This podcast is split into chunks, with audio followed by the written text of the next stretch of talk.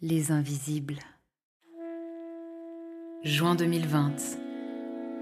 Ma vie bascule du jour au lendemain dans une maladie neurologique, rare, qui n'a de poétique que le nom. Le syndrome du mal de débarquement. Les symptômes qu'elle m'amène vivent en colocation avec moi, 7 jours sur 7, 24 heures sur 24, et ne prennent jamais leur week-end. Je n'ai donc pas la place pour un autre combat du moins, c'est ce que je crois. Puis vient ce jour où je témoigne dans une émission télé, dans l'espoir de rendre visible l'invisibilité du syndrome dont je suis atteinte. À peine sortie du plateau, forte de cette expérience, et encore dans mes talons rouges, une évidence s'installe. Je n'en resterai pas là. Dans le train du retour, je rejoins à la fois ma maison et mon nouveau combat. Donner un espace de parole au travers d'un podcast aux personnes qui luttent, bien souvent en silence, contre des maladies invisibles. Et contre les regards de société qui ne croient que ce qu'elles voient. De combats plus souvent subis que choisis. Et si, comme le dit Antoine de Saint-Exupéry, l'essentiel est invisible pour les yeux, ici, on compte bien le faire entendre.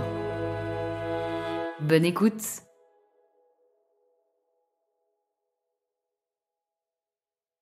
Bérénice est pour moi une femme de feu. Maman depuis 4 ans de la petite Rita, elle vit avec la sclérose en plaques depuis 2 ans. Les premiers symptômes de la CEP se déclenchent alors que son conjoint est aux soins palliatifs suite à un grave accident. Elle doit alors jongler entre son état à lui, le sien et sa fille. Quand le diagnostic tombe, elle se dit que la CEP et elle, eh ben elles vont devenir copines. Elle ne la voit pas comme une ennemie, et c'est ce qu'elle nous prouve au travers de ces mots, si puissants qu'on peut en faire des citations.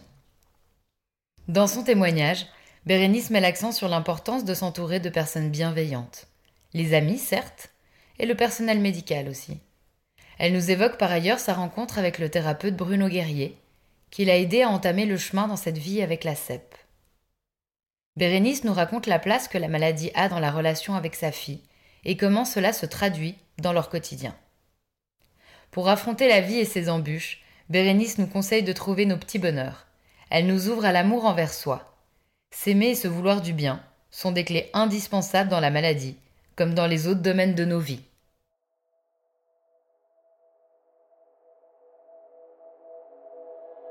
Bon bah salut Bérénice. Bonjour. Comment tu vas? Écoute, c'est une période complexe pour moi, mais euh, voilà, on va, on va avancer. Euh, contente de, te rejoindre sur ce podcast et je te repose la question, comment toi tu vas? Moi, je suis ravie aussi de te voir aujourd'hui et qu'on puisse discuter un peu ensemble. pour moi, aujourd'hui, c'est une journée compliquée avec des symptômes super élevés. Donc voilà, si jamais il ne faut pas m'en tenir rigueur, si je suis un peu lente ou un peu à côté de la, de la plaque. J'ai un peu cette sensation d'avoir une énorme gueule de bois alors que ça fait trois mois que je ne bois plus une goutte d'alcool. Donc c'est quand même pas super cool, mais c'est comme ça. Donc, euh, donc ouais, je te remercie vraiment d'être là. Ça me fait super plaisir. On a eu déjà un, petit contact bah, la semaine dernière, il y a quelques jours. Mm. Et vraiment, mais j'ai senti que tu avais une telle énergie de feu comme ça en toi, tellement de force, de volonté. Enfin, et ça m'a mise là-dedans, en fait, dans cette, euh, cette ah énergie. J'ai trouvé ça super joli. Et, euh, et donc, bah, je te remercie aussi à toi. Et donc, euh, voilà, j'ai hâte de, de, tout ce qu'on va pouvoir se raconter. Donc, toi, tu vis maintenant depuis quelques années avec la sclérose en plaques. C'est juste? C'est tout à fait ça. Ça, fait, ça va faire deux ans que, que j'ai été diagnostiquée d'une sclérose en plaques j'ai eu euh, en fait le premier symptôme de, de, cette maladie, ça a été en fait un engourdissement au niveau des fesses jusqu'au doigt de pied.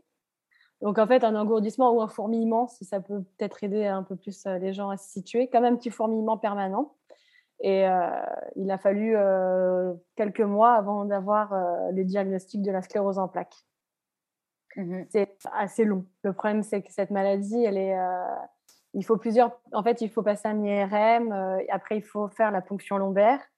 Et après, bah, de là, on t'annonce cette magnifique sentence de la sclérose en plaques. j'ai eu le diagnostic, moi, assez rapidement, par rapport à beaucoup de monde, j'ai eu cette chance-là d'avoir été diagnostiquée au bout de trois mois. Mais ça m'a laissé du coup les séquelles de ne plus sentir mes fesses jusqu'au doigt de pied, en fait. Ok. C'est assez, assez contraignant au quotidien. Ouais, c'est clair. Bah, tu nous raconteras un petit peu plus justement dans le quotidien comment ça se manifeste. Mais du coup, euh, à quel moment, quand on a cet engourdissement euh, euh, dans les, normalement, enfin, notamment dans les fesses, comme tu dis, on, s'inquiète parce qu'il y a un côté, j'ai un peu l'impression, genre bon fourmillement, tu te dis bon, bah, c'est pas très grave. Tu penses à l'asiatique en fait. Ouais, c'est ça. Hein. le syndrome même de l'asiatique en fait, une petite douleur au niveau des fesses qui peut s'étendre jusqu'à la jambe. Mais euh, tu t'en inquiètes quand tu commences à avoir des symptômes euh, qui se rajoutent. Une fatigue, euh, je pense comme toi sur ta maladie, une fatigue bah, presque insoutenable par moment. moi, je me voyais me lever le matin en me disant Mais attends, j'ai pas dormi de la nuit pendant que je faisais des 12 heures de sommeil. Donc, déjà, le sommeil. Et après, une espèce d'énervement de, permanent. Tu te sens beaucoup plus irritable. Et là, en fait, moi qui suis toujours d'une nature euh, voilà, très joyeuse, je me lève le matin, je suis heureuse d'être en vie, je ne me reconnaissais plus. Et là, je me suis dit, euh, non, ce n'est pas une sciatique. Il y a quelque chose qu'il faut, euh, qu'il faut développer. Là, le plus dur, c'est de se faire entendre par les médecins. Parce que, comme je te l'avais dit à toi, il y a eu mon compagnon qui avait eu un grave accident de la route. Et du coup, en fait, ça a amoindri vis-à-vis des autres ma maladie. On disait non, c'est c'est une sciatique, c'est sûr qu'il n'y a rien d'autre, tout est, tout est lié à la psychologie. Et c'est hyper compliqué quand toi, tu sais que ça va pas, mais qu'on ne t'écoute pas, parce qu'en fait, tu vis un drame dans ta vie. Et que euh, bah, du coup, ça m'a vraiment mis euh, plusieurs mois d'attente pour enfin qu'un médecin inconnu au bataillon accepte de m'écouter. Mmh. Et ce que j'imagine aussi, c'est que s'il y a eu ton compagnon qui a eu cet accident en parallèle, il devait peut-être y avoir un peu sous-entendu de l'entourage de parce qu'il, lui, il a eu cet accident, toi, tu somatises quelque chose ou... Il y a la chance que j'ai, c'est que je me plaignais jamais avant. Avec cette maladie, je me plains un peu plus parce que bah, tu peux pas non plus faire semblant de rien. Hein. Mais euh, je me souviens qu'une fois, ma mère, euh, je voulais courir après le bus et que j'ai tapé, euh, je lui ai dit mais pourquoi tu me fais courir? Je suis pas capable de courir. Et j'ai commencé à éclater en sanglots. Et là, ma maman m'a dit, je suis rentrée chez moi et j'ai dit, à, elle a dit à son mari, il y a quelque chose. Là, ma fille ne va pas bien. Et c'est à partir de ce moment-là que elle, elle a décidé de rentrer avec moi euh, chez les médecins pour dire, il faut faire quelque chose. Ma fille ne va pas bien. Il a mmh. fallu de, cette, euh, de, de, cet événement-là pour qu'enfin quelqu'un de, de ma vie proche se rendre compte que j'étais en souffrance. Ok, mais donc en fait, c'est plutôt ta maman qui t'a amené sur la, la, voie du diagnostic. Enfin, dans le sens, toi, tu n'étais pas encore à ce moment-là dans des démarches pour. Non. En fait, moi, j'étais euh, chez les kinés, euh, chez les ostéos, euh, chez les chiropracteurs. j'étais un peu limite.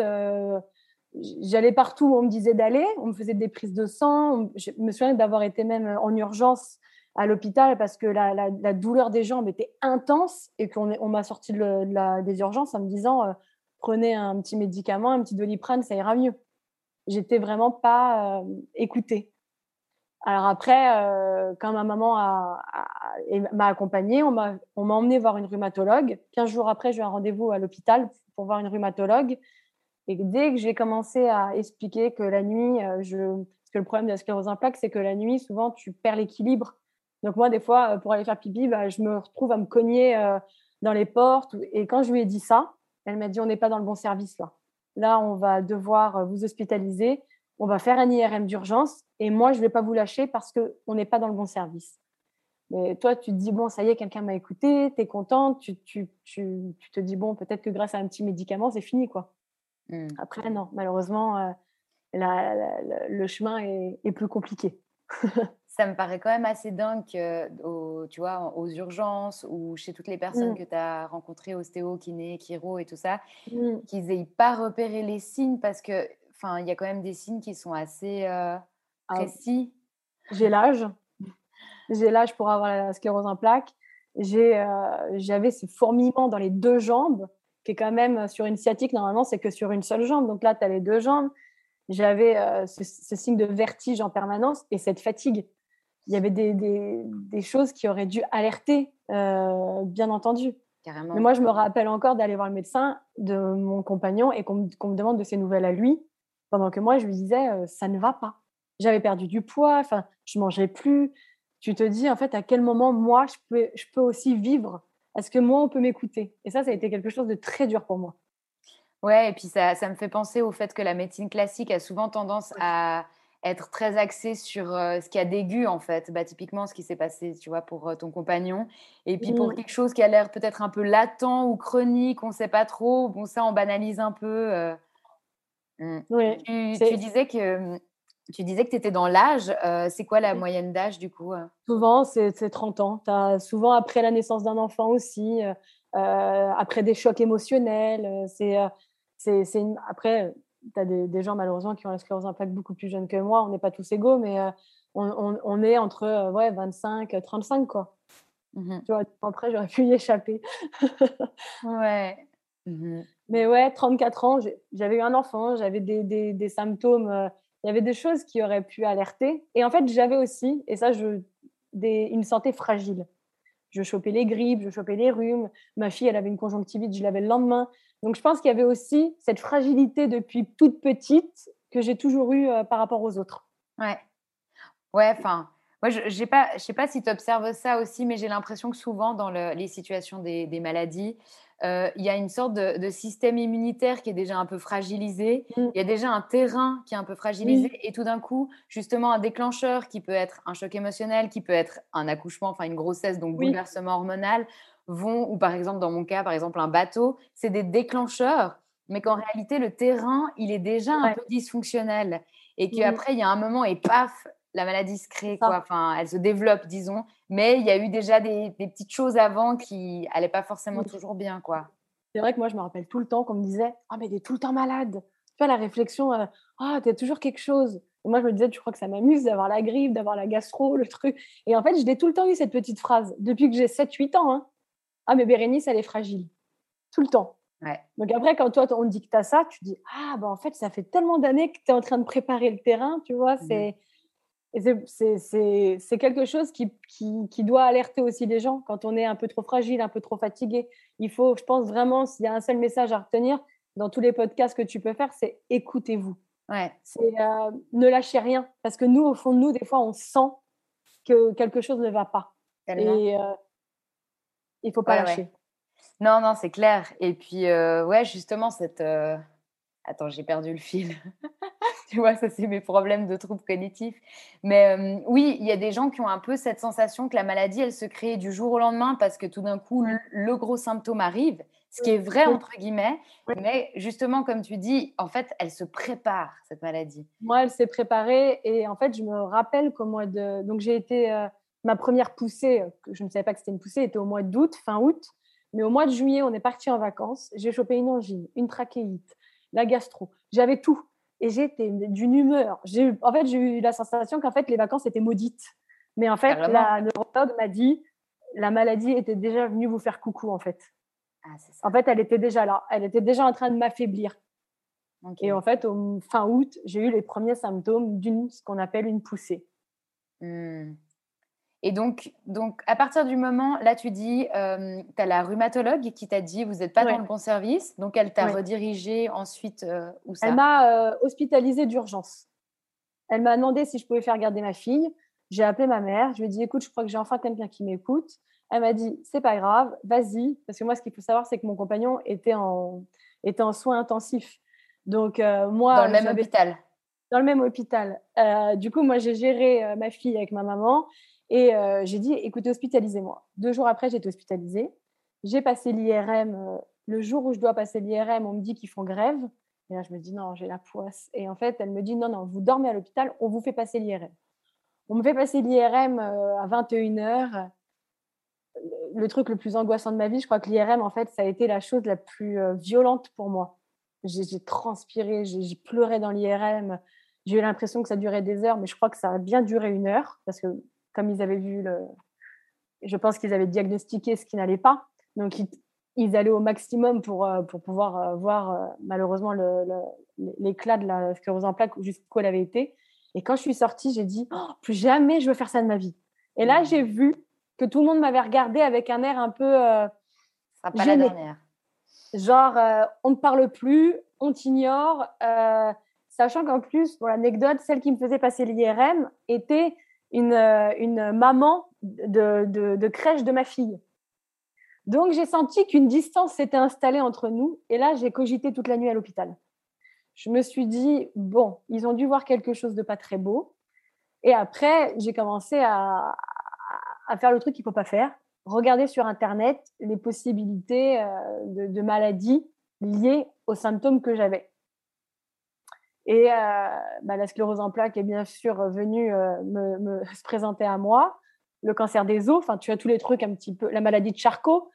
Tout, alors, dans, dans, les trois, tu te dis, je préfère avoir la sclérose en plaques, au moins, je verrai ma fille, tu vois. Mais toute la nuit, j'ai cogité en me disant, mais qu'est-ce que je vais devenir? Et sachant que dans tout ça, euh, moi, je suis toute seule. Je ne peux pas parler à mon mari, je ne peux pas parler à ma mère. Euh, je garde ça pour moi. Je, me dis, allez, sois forte, euh, attends. La nuit a été très compliquée. Mais la nuit devait être méga anxiogène parce que je me dis, alors déjà, on te fait passer un IRM à 21h, le, avant de se coucher, merci, sans résultat. T'as pas ton entourage autour de toi. Euh, il y a les gens qui prennent de la distance après l'IRM en mode ce sera pas la dernière fois pour toi. Euh, il y a de quoi en fait se taper euh, l'insomnie du siècle en fait et se ah, retrouver sur internet aussi. Hein. C'est ça. En fait, internet, c'est ne le faites pas quoi. Si j'ai un conseil à faire, ne le faites pas. Attendez en fait les professionnels parce qu'internet, tu t'y noies. Mais je me rappelle que toute la nuit, j'ai mangé, j'avais acheté des Kinder, des trucs, tu vois, je me suis vengée sur la nourriture et que bah, la nuit, j'ai pas dormi, il hein, faut être honnête. Et euh, le pire, euh, c'est qu'à 7 heures du matin, il y a un super infirmier qui est venu me voir en me disant euh, Vous pouvez prendre votre douche, vous sortez. Sans rien d'autre. Sans rien d'autre. Il me dit Votre dossier est vierge, vous pouvez sortir. Dans quelques heures, vous sortez, donc allez prendre votre douche. en gros, on n'a rien trouvé. L'ascenseur émotionnel. Moi, qu'est-ce que je fais? Maman, c'est bon, je sors dans la matinée. Évidemment. Je vais récupérer Rita. C'était pour moi et un peu déçu en même temps en me disant mince, on n'a toujours rien trouvé. Tu vois, genre, euh, il y a mm. quelque chose qui ne va pas. Mais en même temps, soulagé parce que tu te dis que si on trouve. Et là, euh, bah, ça a été euh, lui, cet infirmier-là. En tout cas, je me rappellerai toute ma vie parce que il a donné de l'espoir à, à, tout le monde qu'il n'y avait rien de grave. Sauf qu'une heure après, on commençait à m'annoncer des possibilités de maladie qui s'offraient à moi. Quoi. Ah ouais, donc en fait, il y a eu une mauvaise communication à l'interne. Ouais. ah, mais horrible. Mais, euh, mais en fait, toute la communication sur mon. Quand je vais te raconter la suite, tu verras que mentalement, cette journée à l'hôpital, euh, il aurait fallu la filmer, je crois, pour vraiment euh, ressentir les, le, Ça a été un, un boxon. Parce que moi, quand lui me dit ça, moi, je vais me laver, je me, je me maquille pas, comme si je sentais déjà, tu vois, que ça servait à rien de, de se pouponner. Je me, je me prépare quand même. J'envoie un message euh, à ma maman, je suis toute contente en me disant. Et là, je vois la petite infirmière plus l'interne qui me disent on va faire une petite ponction lombaire. Je dis hop, hop, hop, pourquoi? Une petite ponction lombaire, comme c'est un détail. Il y a rien. Je lui dis attendez, pourquoi? Qu'est-ce que j'ai? Et elle me dit non, non, mais je viens de me dire que je sortais. Non, non, mais en fait, on a... je lui dis, j'ai une sclérose en plaques. Et là, elle se noie. En fait, elle s'est prise dans son truc en me disant, oui, il y a une éventualité. Et en fait, elle n'aurait jamais dû euh, en parler puisqu'elle était que interne. Mm. Donc là, elle a lancé la bombe. Moi, qu'est-ce que j'ai fait? Gaffe sur gaffe dans ce service. Gaffe sur gaffe. Moi, je pleure, je pleure, je pleure, je pleure. Une horreur. Je me rappelle que je demande le service de chambre de mon compagnon je lui dis euh, on, est en train de me dire ça, ça, on, me dit tout et son contraire. Il descend. Et là, tu vas halluciner. La rhumatologue vient me voir me disant écoutez, je ne devrais pas être là, mais vous inquiétez pas, c'est peut-être pas une sclérose en plaques, on ne sait rien encore de ce que vous avez, euh, dédramatisé. Euh. Et là, mon, mon, mec me regarde et me dit Bérénice, tu as une sclérose en plaques. Leur façon de se comporter, c'est juste en fait qu'ils ne savent pas euh, l'interne n'aurait pas dû parler. Ça a été fait. Ils ont le diagnostic, mais en fait, ils se sont euh, tous, euh, tu vois. non, mais une vraie scène de théâtre. Oui, oui. Sauf que quand c'est pour le coup. Sur le coup, il n'y a rien de comique. j'avais la haine en fait. Et il y avait une dame qui était à côté de moi en, chambre euh, et qui me disait euh, Mais c'est quoi ce? Elle comprenait pas en fait. Elle me disait Mais qu'est-ce qu'ils ont tous? C'est ça, c'est pas ça. Mais je lui disais Mais ils se rendent compte que c'est ma vie qui est en main ou pas là? Et elle, elle, elle, me voyait pleurer, tu sais, comme une petite fille. Et elle me prenait dans ses bras parce qu'elle se disait, mais attends, c'est pas possible, tu vois, c'est pas humain. Non, mais Ils m'ont rapporté mon plateau de repas, j'ai pas mangé, tu te doutes bien. Euh, et, il me disait, mais il faut manger et tout. Je lui disais, mais, vous êtes cinglés, vous. Non, mais remballez-le, ce, ce, plateau, en fait. Je pas, tu vois. Je... Et en fait, euh, il se passe un laps de temps où j'appelle mon beau-père en pleurs et je lui dis, euh, parce que moi, je l'appelle Daddy, je lui dis, Daddy, je crois que j'ai une sclérose en plaques. et là, un gros blanc, parce que voilà, il m'a élevé, tu vois. Et il me dit, je te passe ta mère. Et moi, je lui dis, non, non, non. Je me dis, qu'est-ce que je peux. Enfin, tu vois, je me dis, c'est pour moi, euh, en plus, en tant que mère, aujourd'hui, je sais qu'il n'y a rien de pire que d'annoncer une maladie euh, aussi grave à la personne que tu aimes le plus au monde. Quoi. Ma mère, elle prend sur elle parce qu'elle avait ma fille, tu vois, aussi, qui était là. Mais je me dis, je, je, préférais en fait euh, amorcer un peu le truc. Dire, même si personne ne me l'avait dit ouvertement, je sentais que c'était quelque chose de grave qui allait être dit dans les prochaines heures. Donc, ma mère, au moins, je savais qu'elle pouvait se retourner, tu vois, en appelant les meilleures copines, que le sourire de ma fille allait lui permettre aussi de prendre sur elle et de pouvoir me soutenir. Et euh, ben, en fait, on me dit que la neurologue va venir me voir, en plaques, neurologue, ça y est, je commence à me dire que, que le, diagnostic est confirmé, entre guillemets. Et euh, mon compagnon, à l'époque, n'a pas pu rester avec moi, donc il remonte euh, en chambre. Et là, j'appelle ma meilleure amie, Perle, et je lui dis, faut que tu viennes. Je crois que j'ai soit un cancer des os, soit j'ai une sclérose en plaques, mais je te jure, il y a quelque chose de, dramatique qui s'annonce. Et là, euh, je crois qu'elle était chez le veto, tu vois, avec ses chats. Et elle me dit, c'est pas grave, j'arrive. Enfin, voilà, tu vois, elle est arrivée euh, en se disant, il faut que quelqu'un la sauve, quoi. C'est une vraie perle. Oh, c'est cette fille, c'est voilà, c'est euh, une perle, comme tu dis. Et elle est arrivée, je crois, une demi-heure après, tu vois. et au moment où elle arrive, tu as la magnifique équipe neurologique qui est arrivée cinq minutes après elle, tu vois. Là, tu as la neurologue qui arrive, tu as le chef de, chef de service, tu as l'interne qui a fait la boulette, qui est là, et qui, euh, en même temps, euh, tu vois, euh, tu, te dis que toi aussi. Après, tu sais, tu as le côté humain où tu te dis que tu n'as pas envie non plus que sa, carrière soit, soit, soit foutue parce que c'est les erreurs, tu vois, de diagnostic. Et là, en fait, ils me disent bah, écoutez, voilà, on va être honnête à 90%, nous pensons que c'est une sclérose en plaques. On ne peut pas vous dire à quel degré parce qu'on n'a fait que l'IRM de la moelle épinière. Maintenant, il faut qu'on fasse celui du cerveau aussi. Il faut faire une ponction lombaire. Euh, et là, j'éclate. En fait, je lui dis, euh, mais moi, je ne veux pas finir en fauteuil. J'ai une petite fille. Je lui dis, non, non, non. Et là, elle me dit, attendez, aujourd'hui, on a des traitements. Selon le, niveau, on peut vous garantir une vie euh, beaucoup plus, plus, belle que celle de, ceux qui n'ont pas eu les traitements. Et selon la maladie, à quel moment elle est prise, tu peux être un peu plus euh, épargné.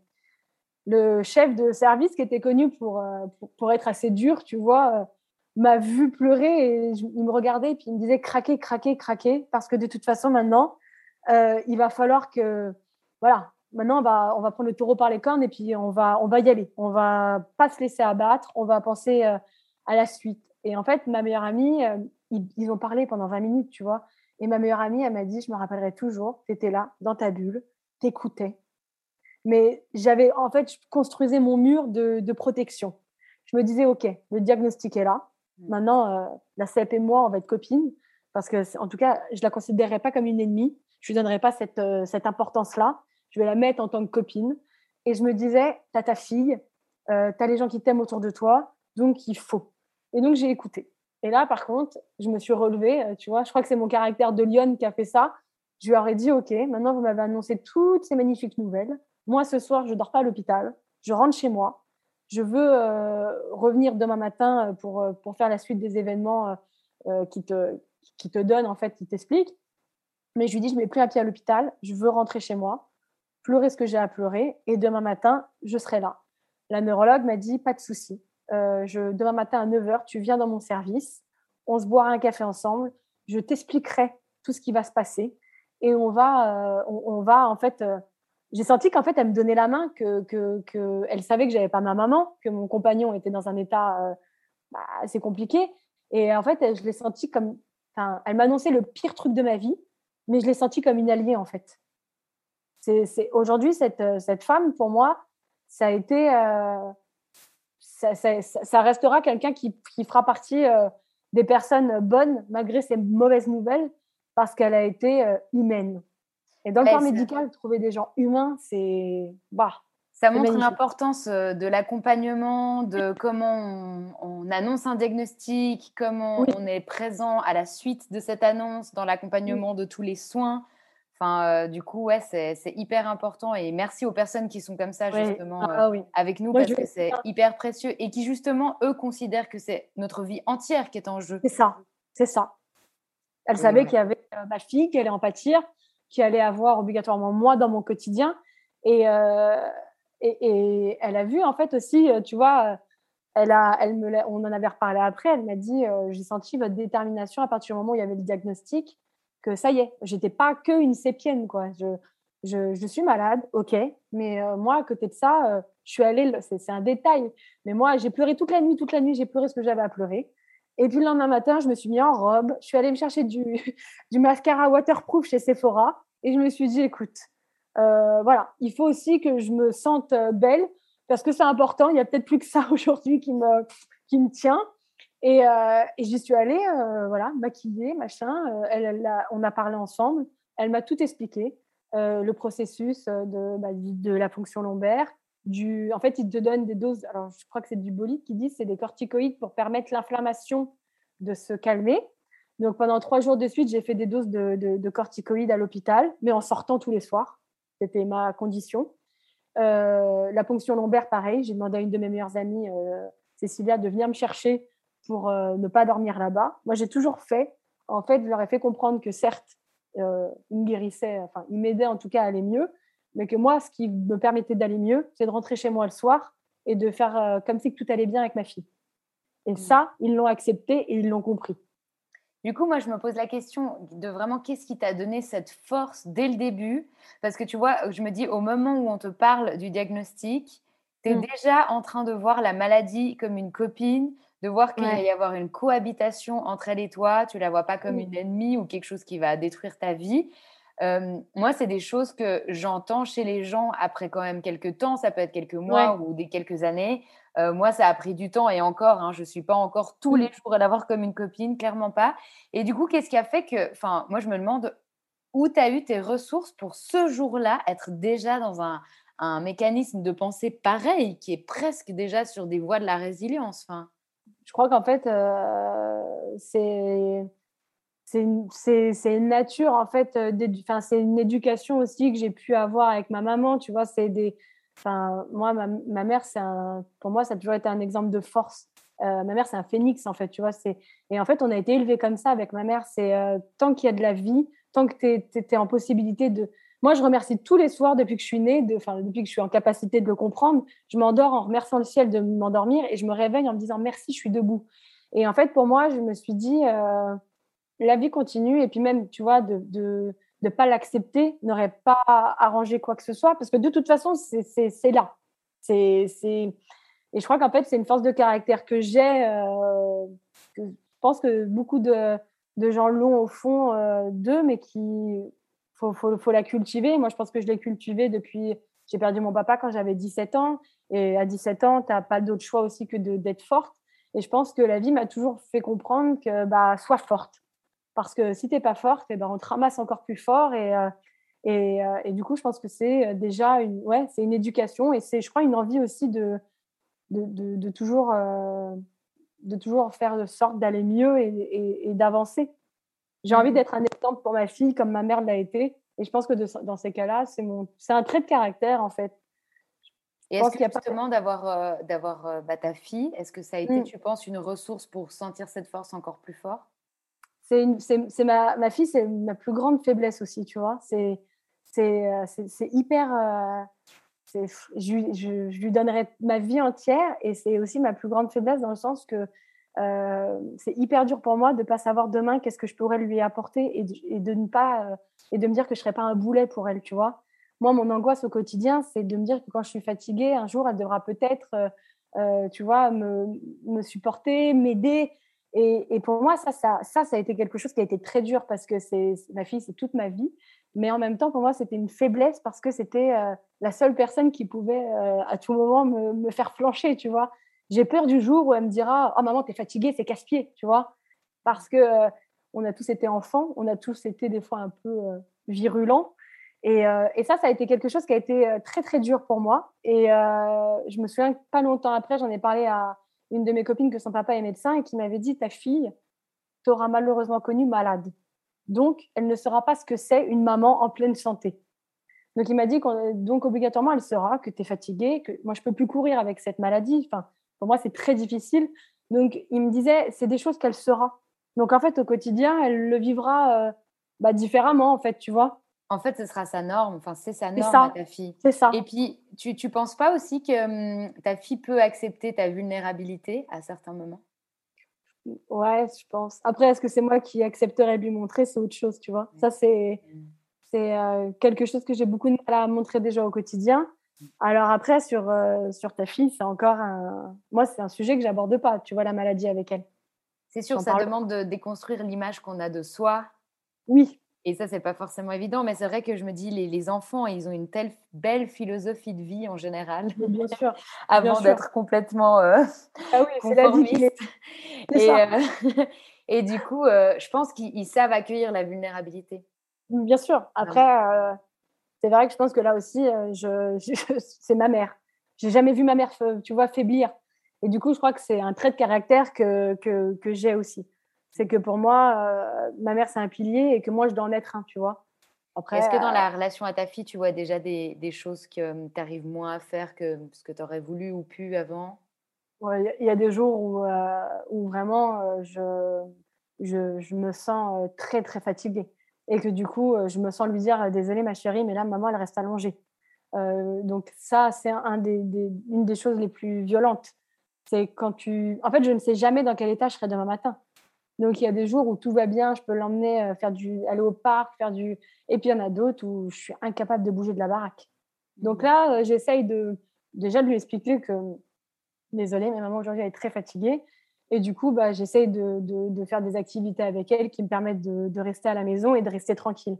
Mais oui, oui, il y a des jours où, quand elle est à l'école, je suis bien contente qu'elle y soit. Parce que moi, des fois, je ne bouge pas de mon canapé de la journée. Hein.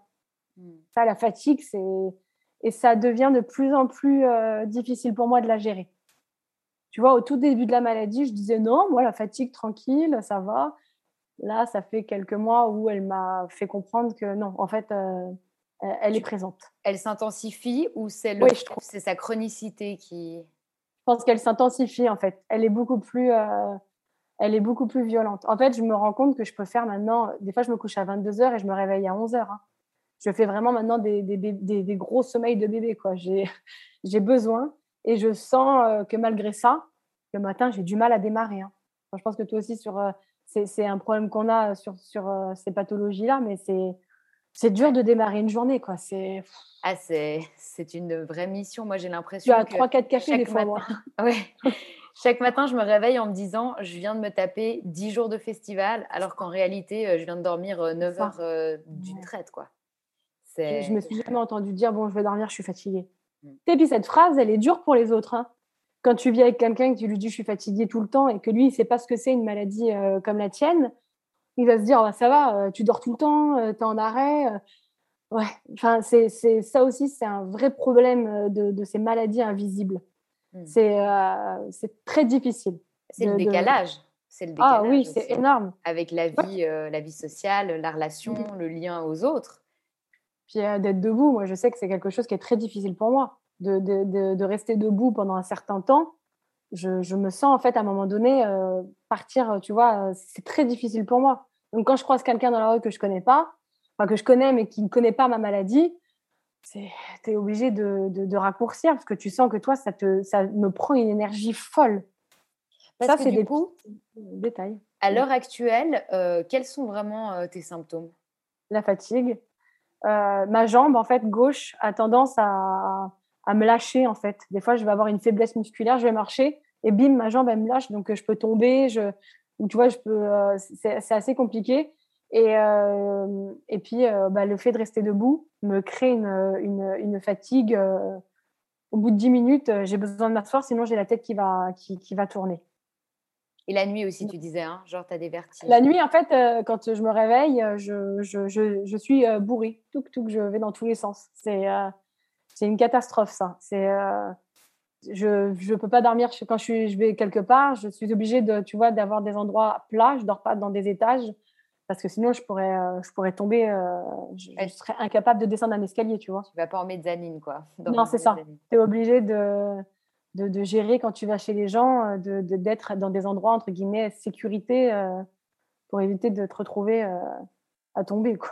Mmh. Donc, c'est, ça, ça, ça modifie ton, ton quotidien, c'est sûr. C'est clair. Avant, tu évoquais le fait qu'il y avait plusieurs stades pour la sclérose en mmh. plaques. Mmh. il y en a combien Et puis, est-ce que tu arrives un tout petit peu à les définir? Bah, alors après, hein?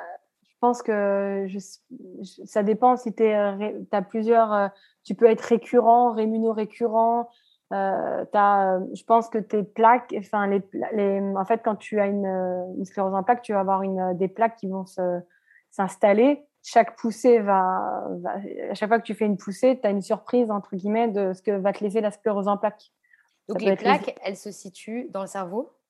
Dans le cerveau, tu en as euh, qui peuvent être euh, dans, tu peux en avoir, euh, du coup, ça peut être les yeux, ça peut être urinaire. Il y en a qui sont plus du tout au niveau de, de, leur partie intime. tu peux avoir bah, les jambes, les bras. Il y, y, a tellement d'autres symptômes chaque poussée crée des plaques et ces nouvelles plaques euh, amènent de nouveaux symptômes qui vont rester de manière pérenne. Ah, pas, forcément. Ok. Pas forcément. Ça peut être Alors après, moi, j'ai n'ai pas de plaques au cerveau. Moi, je suis mon IRM euh, cérébral est, nickel. Donc euh, moi, quand j'ai été diagnostiquée, j'avais une seule plaque qui s'était installée. donc c'est pour ça que moi j'ai été pris vraiment, tu vois, dans les temps. Après, chaque sclérose en plaques euh, alors après, j'ai pas trop envie de, de, de, me perdre et de pas euh, de, de dire n'importe quoi. Du coup, je sais que moi, en tout cas, j'étais au stade 1 parce que les médicaments qu'on me proposait étaient au stade 1. Je pense que tu as à peu près entre 3 et 4, tu dois avoir 4 stades, mais le quatrième stade est peut-être celui où tu es en fauteuil roulant ou euh, dans un état assez, assez, assez, assez dramatique. Donc mais, là, tu as un traitement. Ouais, moi, je suis sous un traitement matin et soir que j'ai pu choisir euh, qui m'a permis euh, de réguler euh, le fourmillement dans les jambes. moi, il m'a apporté énormément de, stabilité. Moi, c'est un traitement qui n'est pas beaucoup apprécié. Quand tu regardes en tout cas les commentaires, mais moi, c'est quelque chose qui me va parfaitement. Je le prends tous les matins et tous les soirs. c'est prouvé que plus tu prends ton traitement tôt et plus tu le prends correctement, moins les poussées peuvent s'installer. Donc, après, euh, il y, a, y, a, y, a, des tonnes de choses à faire aussi quand euh, une maladie neurologique s'installe. Et euh, ça, après, c'est toi qui fouilles selon tes propres envies pour, pour aller au-delà du traitement médicamenteux. Donc, lui, il ne te donne pas d'effet secondaire, ce traitement? Alors, le seul effet secondaire que j'ai eu, c'était des espèces de, de, Ils appellent ça des flushs.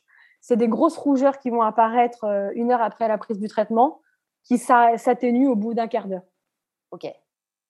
Après, la liste est longue hein, sur les effets secondaires, mais moi, je ne les ai pas eus. Donc, euh, je, retiens que ce que j'ai eu. Hein. Ouais. Et euh, tu t'es orientée vers des méthodes qui étaient plus alternatives aussi? Je me suis orientée euh, déjà sur tout ce qui était régime alimentaire. J'ai essayé de voir s'il y avait des choses qu'il fallait. En fait, je me suis renseignée là où j'avais des carences. Moi, j'ai un problème, je ne mange pas beaucoup d'huile, de, gras, tout ça. Donc, je me suis rendu compte que j'avais des grosses carences. Sauf que ce petit cerveau, il a besoin de, bonnes huiles pour fonctionner. Donc, euh, j'ai fait ce qu'il fallait pour, euh, tu vois, euh, prendre des compléments alimentaires. et j'ai aussi, suite à, un discours avec un médecin généraliste, pris, contact avec un, un psychologue qui s'occupait des, des, maladies comme ça qu'on pouvait avoir suite à des chocs. Et en fait, je sais pas, j'ai regardé sur Internet, j'ai vu sa tête, son site Internet, et j'ai eu un coup de cœur. Et je l'ai appelé, je lui ai dit voilà, j'ai une sclérose en plaques, il faut qu'on se voit. Je pense que j'ai le cœur trop lourd de pas mal de choses. Il m'a dit allez, on y va. Au mois de septembre, on s'est vu. Et je ne sais pas pourquoi, mais on s'est parlé dix minutes et en fait, j'ai tout lâché. J'ai raconté toute ma vie. Et je lui ai dit, euh, en fait, je me suis rendu compte que j'avais emmagasiné beaucoup de choses depuis très longtemps et que j'avais une espèce de petite culpabilité sur des choses euh, qui m'ont rongé de l'intérieur. Et en fait, euh, j'ai fait de, de, septembre à décembre avec lui. Et en fait, au mois de décembre, tous les deux, on s'est regardés, on a dit, bon, bah, maintenant la vie commence, quoi. Parce qu'en fait, j'avais réglé aussi ces, tout ce que je me reprochais, en fait. Moi, j'ai eu un papa qui, est décédé très jeune, donc euh, y a, ça, a été difficile. Après, tu as les histoires d'amour aussi qui n'ont pas fonctionné, qui t'ont obligatoirement un peu marqué. Et puis après, bah, l'accident de mon compagnon, euh, la naissance de ma fille, il y avait des choses qui m'ont, qui, m'avaient vraiment euh, bouleversée. Et lui, en fait, il m'a expliqué qu'en fait, la vie, c'était un peu bah, comme un saladier, que tu mettais un petit peu d'eau, un petit peu d'eau, un petit peu d'eau, et qu'à un moment donné, ça déborde, quoi. Et obligatoirement, le corps, il te dit stop, Malheureusement, moi, ça a été par, des, par, par ce problème de santé. Mais, euh, mais voilà, lui, en fait, en tout cas, il m'a permis de, de, vider un peu ce, ce, cette saladière qui était trop remplie de, des histoires des autres aussi, tu vois. Où... Et du coup, c'est euh, c'est lui aussi qui m'a fait lire un livre qui m'a permis de, de, comprendre la sclérose en plaques. Et tu te dis, euh, ah oui, en fait, il faut aussi autre chose qu'un médecin des fois pour pouvoir comprendre ta maladie tu as pu faire euh, des liens un peu symboliques avec ce livre Ouais, tout à fait. En fait, au début, je voulais pas le lire parce que je veux pas, moi, euh, c'est peut-être bête de ma part, mais j'ai pas envie de connaître euh, les scléroses en plaques des uns et des autres, en fait. Moi, je me protège énormément sur ça. Quand quelqu'un me dit, ah, moi aussi, j'ai une sclérose en plaques, ok, super. tu sais, je... c'est bien. oui, parce que selon l'état aussi de la personne et son évolution, ça te renvoie à toi. Et dans l'identification, ça peut être angoissant. Hein. Tu vois certaines personnes euh, qui sont en fauteuil ou euh, toi, tu, tu, c'est des images que toi, tu n'as pas envie d'avoir. Euh, je, c'est, peut-être l'âge de ma part, mais aujourd'hui, c'est comme ça que je me protège de, de, de, de, la suite, tu vois. Moi, je veux que la suite, elle soit belle. Donc, dans ma tête, je me dis que si je donne un petit peu les moyens pour qu'elle le soit, elle le sera. On, on croit, c'est ma, ma croyance en tout cas qui me permet de me réveiller tous les matins. Mais c'est vrai qu'il y avait une, y a une gêne pour moi quand j'entends, par exemple, tu vois, Dominique Farrugia, qui est hyper connu, quand je le vois en fauteuil roulant, parce qu'il a une CEP, je suis pas à l'aise. C'est pour moi, je, me dis non, euh, tu vois, c'est pas l'image que je veux avoir, ce qui est normal. On, veut toujours une image un peu euh, un peu plus positive, mais euh, moi, je me suis protégée comme ça. Après, je pense que c'est pour ça aussi que j'ai pas voulu aller dans les groupes de soutien à l'hôpital et tout, parce que je me suis dit, je vais être baignée dans la maladie. Et cette maladie est évolutive, mais tellement différemment d'une personne à l'autre que pourquoi en fait euh, me mettre des petites angoisses euh, que j'ai déjà. Hein. Tu sais, des fois le matin, tu te réveilles, tu te demandes euh, dans dix ans comment tu seras. Et je, me, je pense que plus je suis lâche vis-à-vis des autres, et mieux je me porte. Bah ouais, au final, c'est l'important, c'est de trouver ton chemin en fait là-dedans. Ça. Quelque part, ça peut tout à fait convenir à, des gens et vraiment être un soutien immense. Puis à d'autres, bah va falloir garder à distance pour continuer à tracer sa route et, et mmh. c'est comme ça pour toi. En tout cas, moi, je trouve super cool euh, la confiance que tu as pu euh, avoir aussi rapidement avec ce monsieur. Et puis mmh. aussi, euh, c'est fou parce qu'en trois mois, vous avez. C'est trois mois, hein, c'était quoi Septembre à décembre? Septembre à décembre. Vous avez abordé tellement de sujets, enfin tellement de profondeur. Je trouve fou qu'au mois de décembre, vous soyez déjà là. Bon, bah, c'est bon. La vie commence. Enfin. Et en fait, la, vie, la vie commençait hein, parce que plein de choses se sont mis en place petit à petit, plein d'évidences se sont mis en place. Et puis, euh, et puis en fait, je pense que j'ai réalisé au travers euh, des yeux de, de, cet homme aussi que j'avais 36 ans, enfin j'avais 35, je ne sais pas encore, mais 36, mais que j'étais jeune, que j'étais, euh, il m'a conforté aussi dans mon rôle de maman, que j'étais une bonne maman, que pour l'instant, ma fille, tu vois, réussissait à vivre pleinement, parce que moi, elle rentrait en maternelle. Donc voilà, il m'a dit, elle est à l'école, tout se passe très bien. Maintenant, allez-y, vivez, quoi. Et, euh, et moi, il m'a dit, je suis persuadée que de belles choses vous attendent. Et en fait, je pense qu'il avait plus confiance en moi que j'avais confiance en moi sur la suite, mais que ce genre de personne que tu rencontres comme ça, qui te met une petite dose d'amour.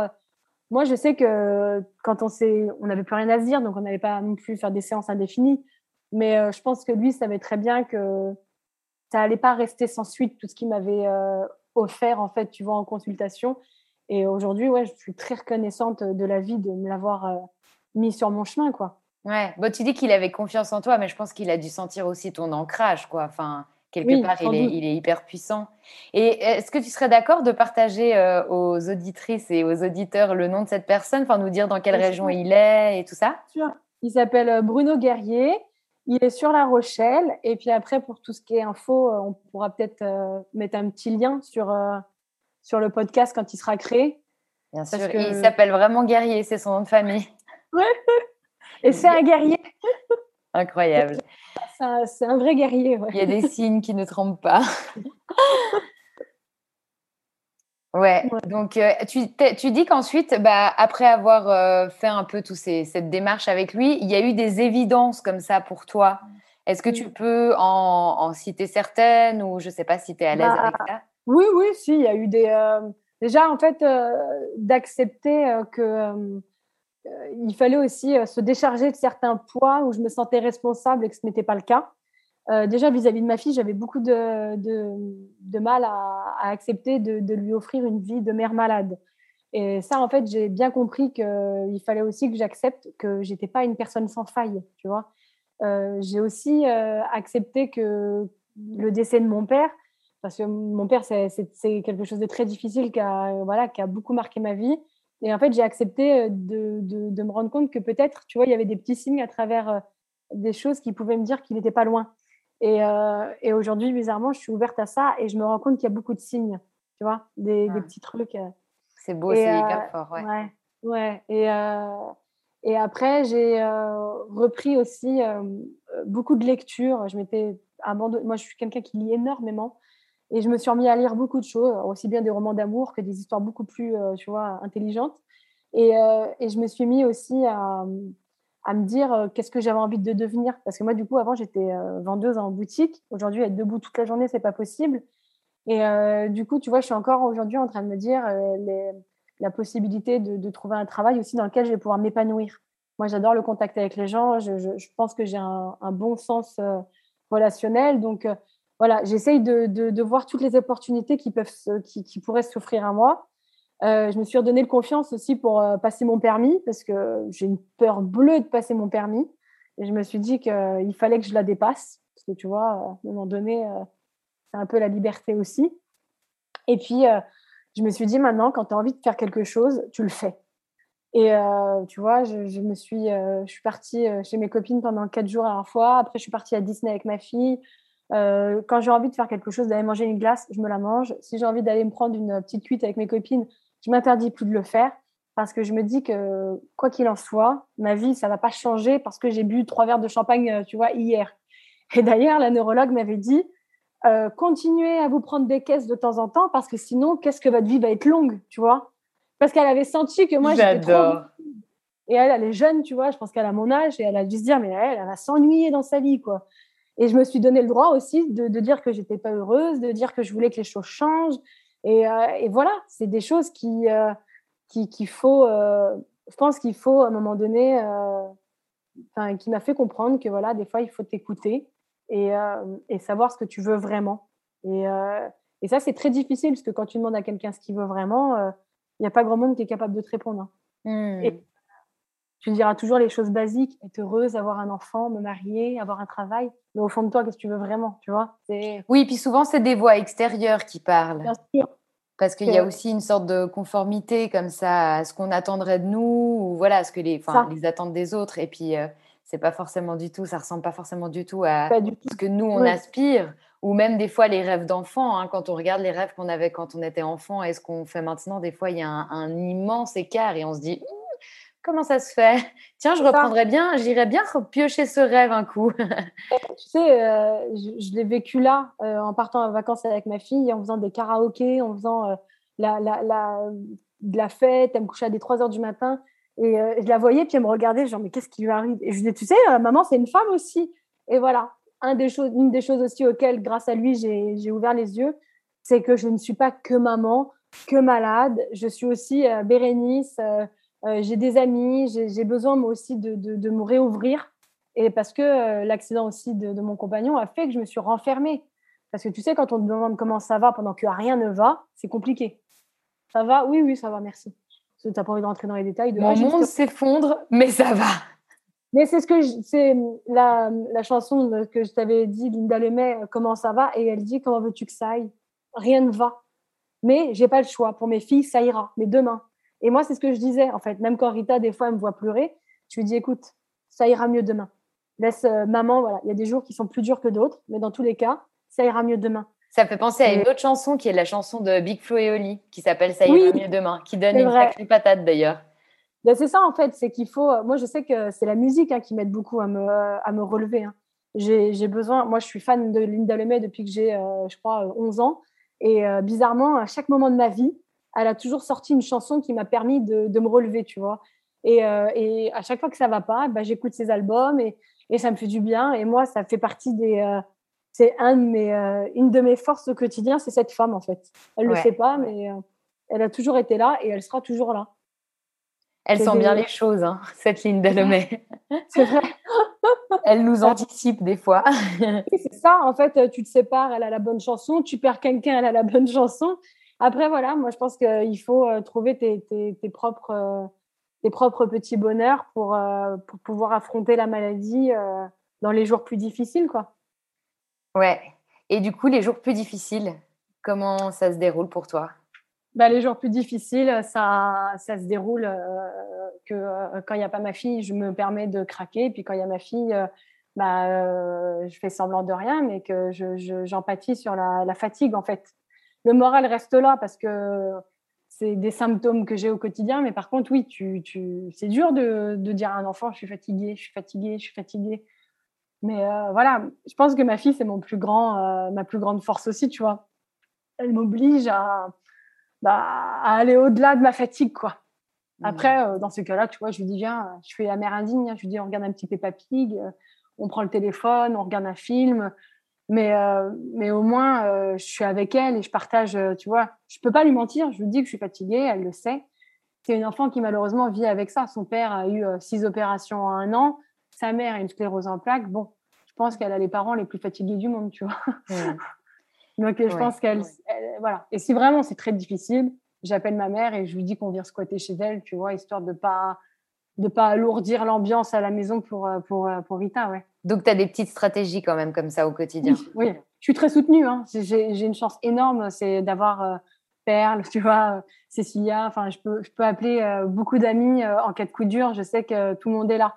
Après, c'est pas pour autant que je le fais, tu vois mais euh, j'évite au maximum. Parce que moi, je suis le genre de fille, il faut vraiment que je sois au bord du gouffre pour appeler. Mais euh, en tout cas, je sais que s'il y a besoin, j'ai une porte de sortie qui, qui, qui est très importante quand tu es malade. Ça fait du bien de sentir la présence, quoi. Moi, après, ouais, de pas être seule, euh, c'est important. Et surtout aussi, j'ai des copines qui respectent que je ne veux pas qu'on parle de ma maladie, tu vois. C'est, c'est pas, je suis pas tous les jours en train de leur dire non. Quand ça va pas, je leur dis aujourd'hui ça va pas, j'ai pas le moral. Mais voilà, elles savent très bien que moi, euh, le sujet, euh, c'est pas du tout un sujet qu'on doit aborder. C'était une des choses que j'avais, tu vois, envoyé en, SMS groupé à mes copines d'enfance. J'ai ça, mais maintenant, euh, voilà, on n'en parle pas. Okay. C'est pas tabou, mais je trouve que c'est pas c'est pas le meilleur sujet de l'année, tu vois. Donc je préfère qu'on parle. Je veux qu'elles m'appellent pour me dire que leur mec il est casse-pied. Tu vois, je veux qu'on continue à avoir cette légèreté de dire que nos gosses, ils nous cassent les pieds, mais je veux pas qu'on parle de ma maladie euh, en permanence. Hmm. C'est pas la peine. Et quand j'ai besoin, je sais que par contre, je peux le faire. Alors, qu'est-ce, que, du coup, qu'est-ce qui fait que du coup, tu as eu ce, souhait de témoigner? À ce sujet Je trouve que euh, c'est important de, de, déjà euh, d'arriver à, à parler d'une maladie qui... J'ai l'impression que cette maladie, elle est mal connue, elle est mal mal jugé. Quand tu dis que tu as ça, les gens tout de suite, ils t'ont pas enterré, mais ils t'ont mis dans ton fauteuil en train de baver sur toi, tu vois. C'est assez glauque. Je trouvais aussi que c'était important de dire, euh, dire euh, aux filles, je sais pas si c'est une maladie qui touche les... Oui, bah si, ça touche les garçons, donc filles et garçons, euh, que il faut se protéger de, des autres, entre guillemets, tu vois, parce que tout le monde n'est pas bien intentionné, donc il y a des gens qui vont aussi te parler de la maladie en t'enfonçant un peu et qu'il faut être bien, bien entouré. Qu'importe si c'est ta famille, ton mec, ce que tu veux, mais soit entouré de peu de personnes, mais de qualité.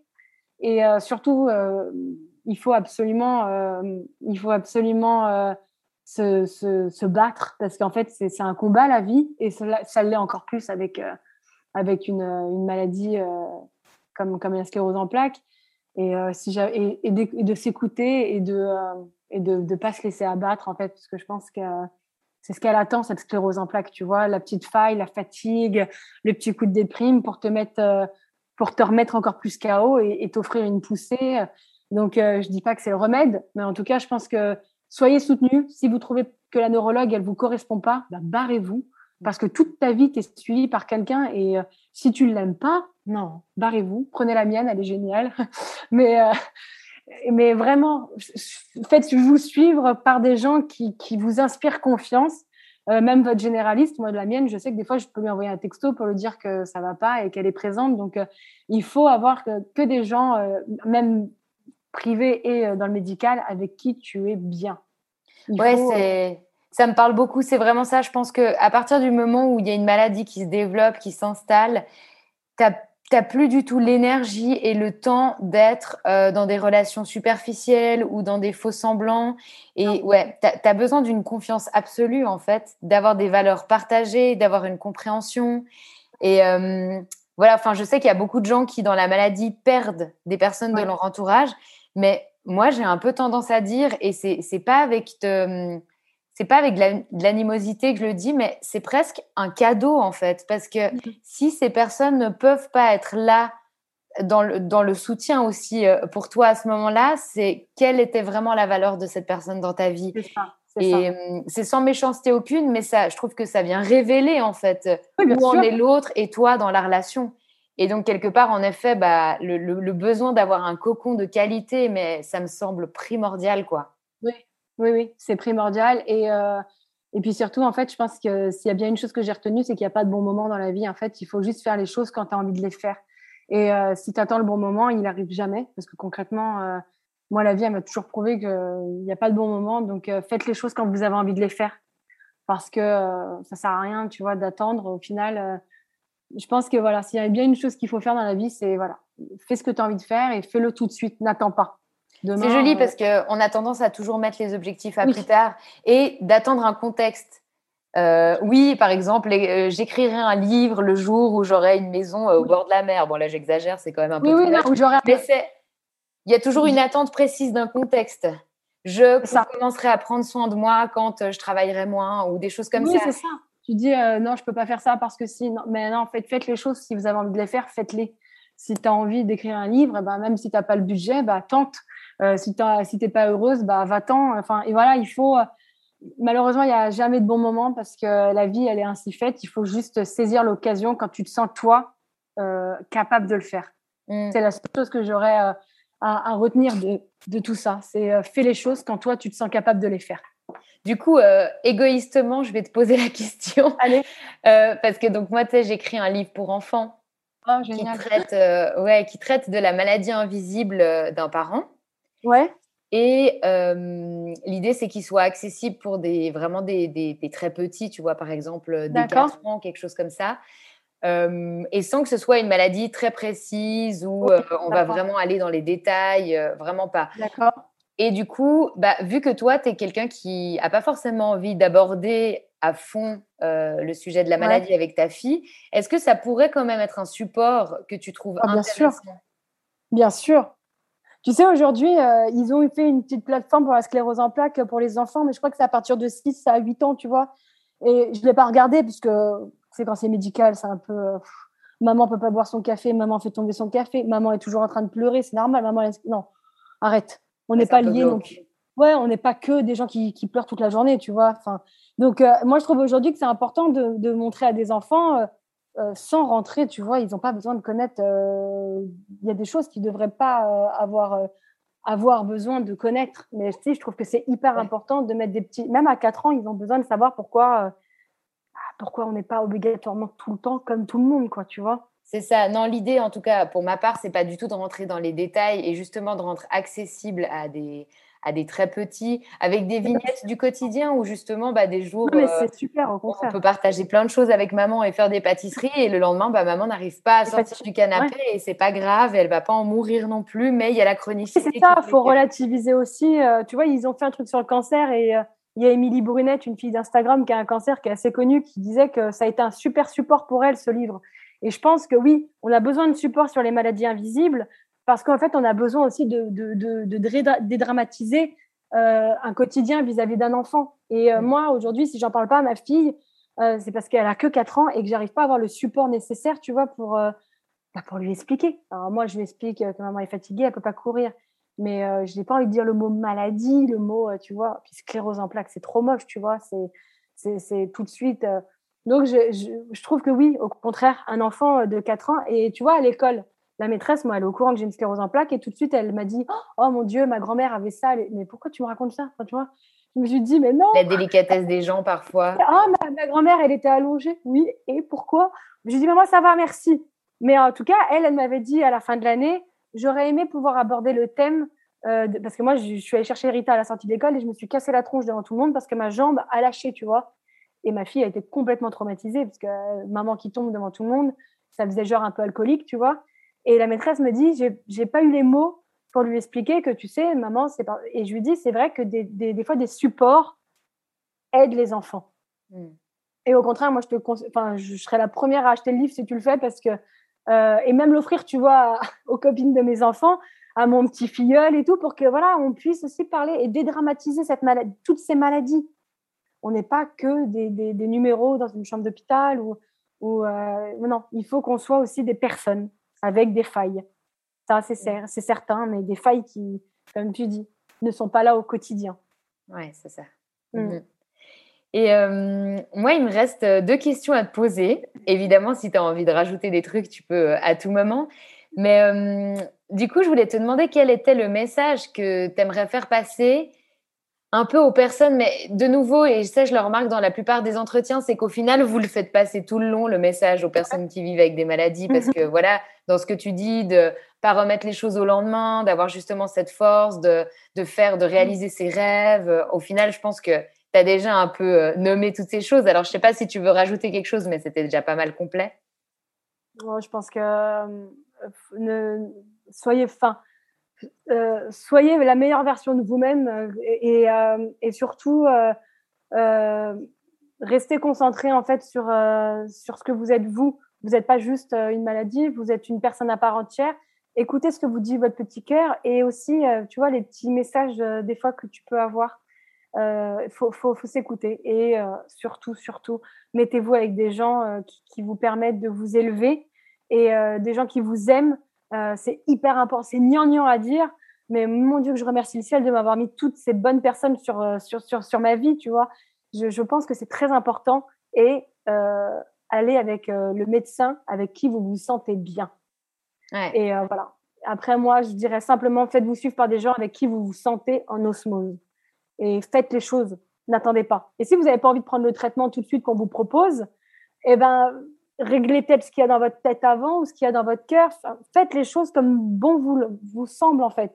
Quand tu parles d'écouter son cœur, ouais. Quand tu parles d'écouter son cœur, moi, ça me fait vraiment penser à la part intuitive qu'on a tous et toutes. Bien sûr. Et qui malheureusement est tellement mise de côté. Vraiment, oh. on, est toujours dans la rationalité, on est dans la tête, on est dans ce crâne. Et en réalité, l'intuition, enfin, souvent on considère que c'est un don chez des personnes, mais on a tous une part intuitive énorme, qu'on cultive ou pas, qu'on va chercher ou pas. Mais je trouve que c'est joli que tu dises d'écouter son cœur parce que justement, dans des moments comme ça de vie où on est autant déstabilisé, où on est des fois très vulnérable, eh ben, lui, il est encore là, quoi. Et vraiment, tu peux questionner et juste sentir, sentir ce que ça fait, quoi. C'est ça. Il faut juste un petit peu euh, se...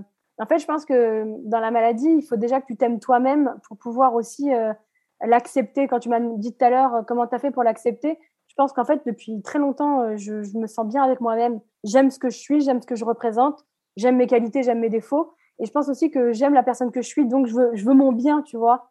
Je, je, je, je veux mon bien. Et je pense qu'on n'est pas tous égaux face à ça. On n'a pas tous cette facilité à apprécier euh, celle qu'on est. Bien au contraire, hein, vraiment. Donc c'est pour mm. ça, moi aussi, j'ai cette chance-là d'aimer celle que je suis. Je suis, je suis ce que je suis. Tu m'aimes ou tu m'aimes pas, mais moi, en tout cas, je m'aime. Et je pense aussi euh, que ça m'a beaucoup aidé parce que je doute de beaucoup de choses dans la vie, mais moi, en tout cas, je doute pas de moi et de mes capacités à me relever quoi qu'il arrive. Et je doute euh, pas non plus de mon rôle d'ami, de mère, euh, tu vois.